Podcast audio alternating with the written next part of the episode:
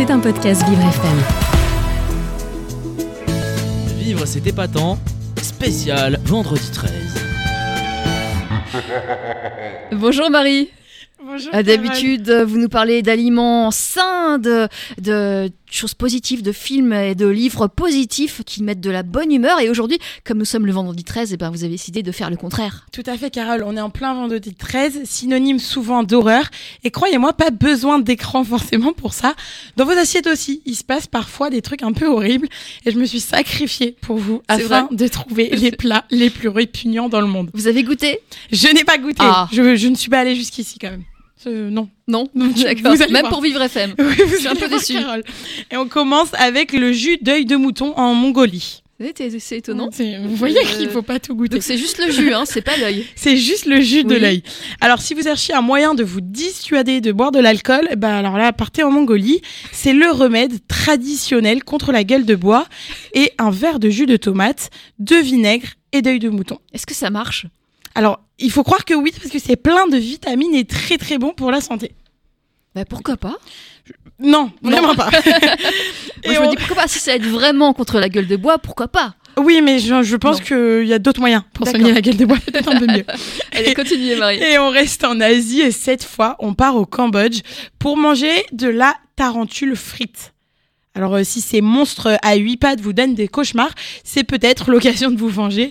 Au Cambodge, ne passez pas à côté de l'occasion de grignoter la spécialité locale, la tarentule frite. Alors apparemment, c'est assez bon à mi-chemin entre le poulet et le cabillaud, mais avec huit pattes velues en plus. hein. Est-ce que ça a vraiment du goût? Parce que c'est tout petit finalement, il n'y a pas grand chose C'est à assez manger. gros les tarentules quand même.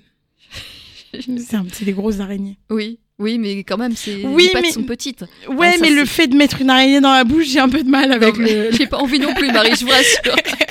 Allez, on continue. Mais on se moque pas parce que les Européens, on n'est pas en reste. La Sardaigne aussi propose des trucs un peu chelous.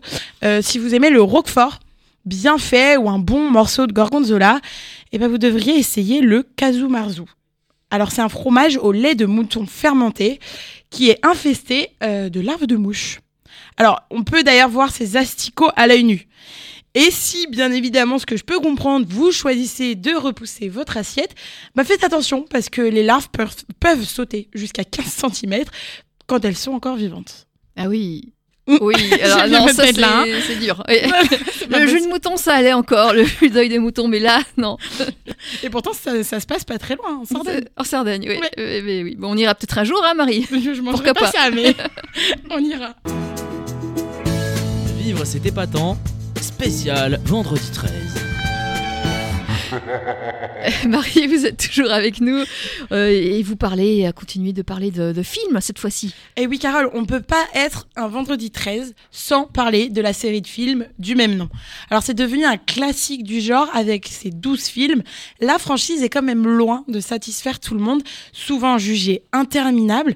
Comment cette saga a-t-elle pu se transformer progressivement en symbole absolu du slasher movie, alors même qu'elle se faisait descendre par la critique générale? Enfin bref, on essaye de se débarrasser de tous ces jugements pour comprendre en quoi Vendredi 13 a accompagné et représenté la construction du genre du début des années 80 à la fin des années 2000. Et, et alors déjà, tout, en tout premier, qu'est-ce que le slasher? Alors Carole, le slasher, c'est un sous-genre cinématographique du film d'horreur. En gros, ça met tout le temps, ou presque, en scène les meurtres d'un tueur psychopathe, alors soit défiguré, soit masqué. D'ailleurs, ce tueur a souvent le même mode opératoire, c'est-à-dire de nuit, avec une arme blanche, et en éliminant méthodiquement les membres d'un groupe de jeunes ou d'autres personnes. D'ailleurs, on dit souvent que la formule Vendredi 13 s'est construite en trois films, et c'est vrai, si le premier établit les bases mythologiques, le deuxième introduit officiellement le tueur, et le troisième son fameux look. Parce que oui, Jason, donc le tueur, incarne la quintessence du méchant de slasher parodiant presque les facultés de ses collègues pour les simplifier à l'extrême et donc schématiser sous un masque de hockey et une tronche mi-déformée, mi-ébahie, tous les clichés de ce personnage.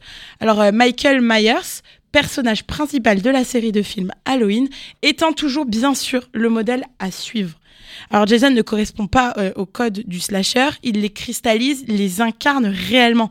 Les victimes, elles, incarnent des clichés, hein, clairement, au point que les traits d'humour tournant en dérision le cinéma d'horreur lancé par votre oncle relou en réunion famille, ils sont probablement nés. Ça c'est du vécu, on sent. Hein Vous avez un oncle Je relou. ne dis rien, je ne dis rien. D'ailleurs, c'est bien de la franchise Vendredi 13 qu'est né ce cliché euh, de la Vierge qui s'en sort et des bourrins qui meurent.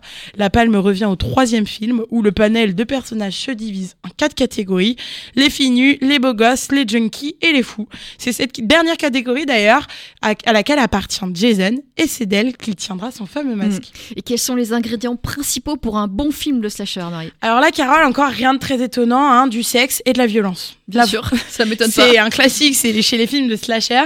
Alors la franchise ne fait que répéter euh, inlassablement la même suite de clichés pendant ces 12 films. Les archétypes et les schémas à l'œuvre dans chaque épisode s'inscrivent dans une morale foncièrement américaine dans l'âme. La règle est simple, quiconque procrée finit par trépasser. Au moins c'est simple. Oui, C'est le, clairement. c'est les Américains. hein. Racoleuse au début, la franchise est devenue encore plus racoleuse par la suite, avant de passer les limites de l'extrêmement racoleur, et elle est fière de l'être. Alors, se faire un marathon vendredi 13 équivaut en gros à s'imposer un véritable panorama de poitrine féminine. Et il faut avouer qu'en dépit de sa réputation, et comme beaucoup de slashers d'époque, la saga n'abuse pas tant que ça pour ce qui est de la violence. Alors euh, si on oublie le premier volet épargné par la censure, les meurtres les plus marquants et les plus cool et les plus cultes, pardon, sont surtout très malins.